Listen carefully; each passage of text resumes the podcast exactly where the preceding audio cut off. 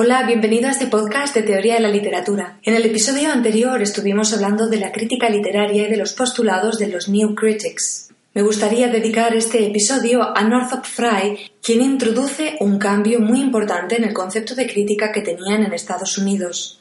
Frye relacionará más el concepto de crítica mítica, lo que nos llevará a recordar ideas muy importantes propuestas por Jung, el psicoanalista, quien llamaba la atención sobre las relaciones que existen entre el inconsciente personal y el inconsciente colectivo, aunque sobre Jung hablaremos en otros episodios que voy a dedicar a la literatura y al psicoanálisis.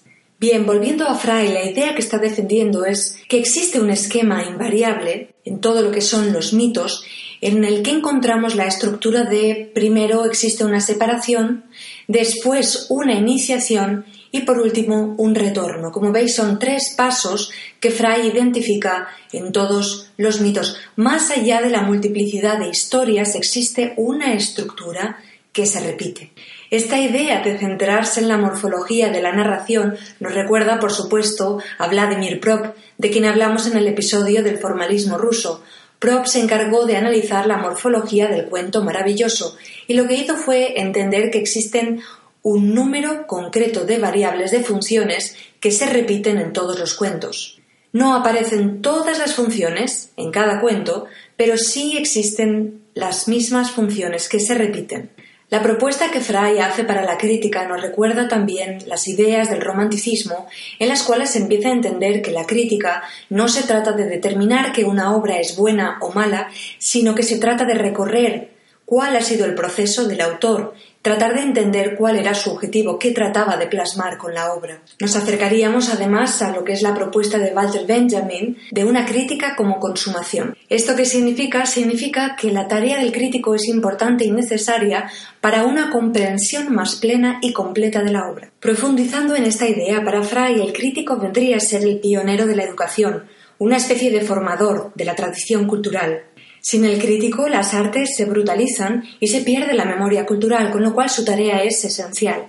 En segundo lugar, el crítico es el único capaz de enunciar y elaborar la sabiduría, es decir, él es el que decide cuál es la sabiduría contenida en la literatura. Y en tercer lugar, y este es quizás el punto más importante que define el tipo de crítica, es que esta crítica no debe subordinarse a nada que no sea ella misma, ni a filosofía, ni a antropología, ni a la historia, ni a la sociología. Es decir, el crítico debe leer literatura y centrarse en el texto, realizar una crítica intrínseca y no extrínseca. En este punto estaría familiarizado con las ideas de los teóricos de la vanguardia rusa y norteamericana, es decir, un tipo de crítica formal o de significante. Ahora bien, la literatura pone en juego muchos más valores más allá de la forma, es decir, si nos centramos y nos limitamos únicamente en la cuestión formal, dejamos de lado otros aspectos muy importantes.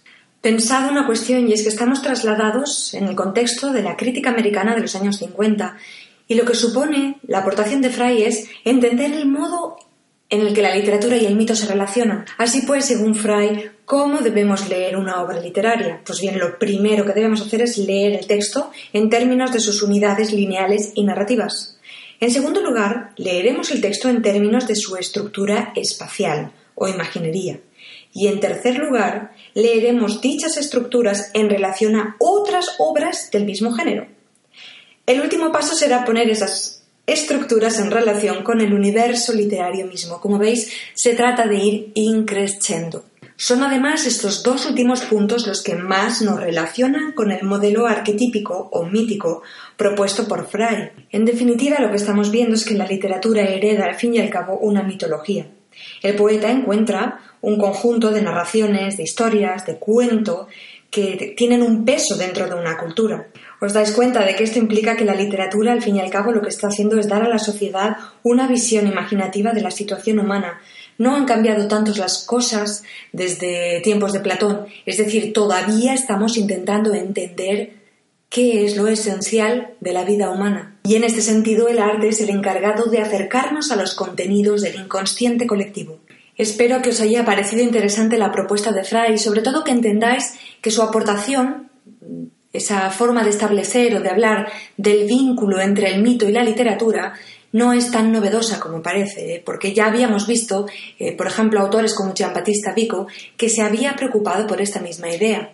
Si recordáis los podcasts que hemos estado viendo hasta ahora, tendréis una idea clara de todo lo que significaba durante el periodo clásico, el medieval o el renacentista, la importancia de la idea de la alegoría, es decir, cómo se producía una alegorización del objeto poético. Vimos que esto también ocurría en el romanticismo y en el periodo contemporáneo. Así pues, lo que Fry está haciendo es rescatar una idea que ya aparece en los textos de Aristóteles, concretamente en su poética. Bien, esto ha sido todo por hoy. Únicamente quería dedicar un episodio aparte a la crítica mítica de Fry y aprovecho para agradeceros una vez más todos vuestros mensajes, que sepáis que me encanta leeros y que agradezco todas vuestras aportaciones. Gracias, por cierto, a todos aquellos que habéis hecho posible que el grupo, nuestra comunidad en Facebook, a través de mi página de autora s.barbera, siga creciendo. Los que ya la seguís sabéis que subo periódicamente reseñas de libros, artículos, recomendaciones de lecturas, reflexiones y lo último que hemos iniciado es un proyecto de relato en el que queremos recomendar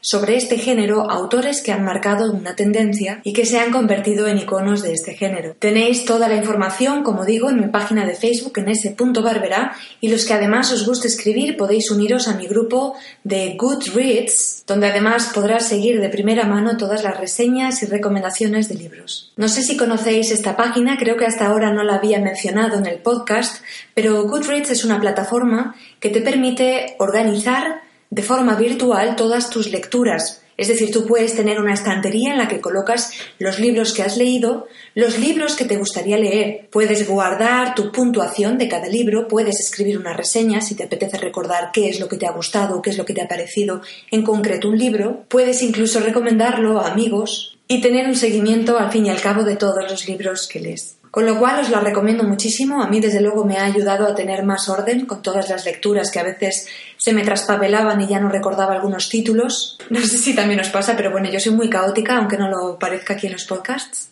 Así es que guardadme el secreto. Bueno, eso ha sido todo por hoy. Muchas gracias por querer seguir aprendiendo y nos escuchamos en el siguiente podcast.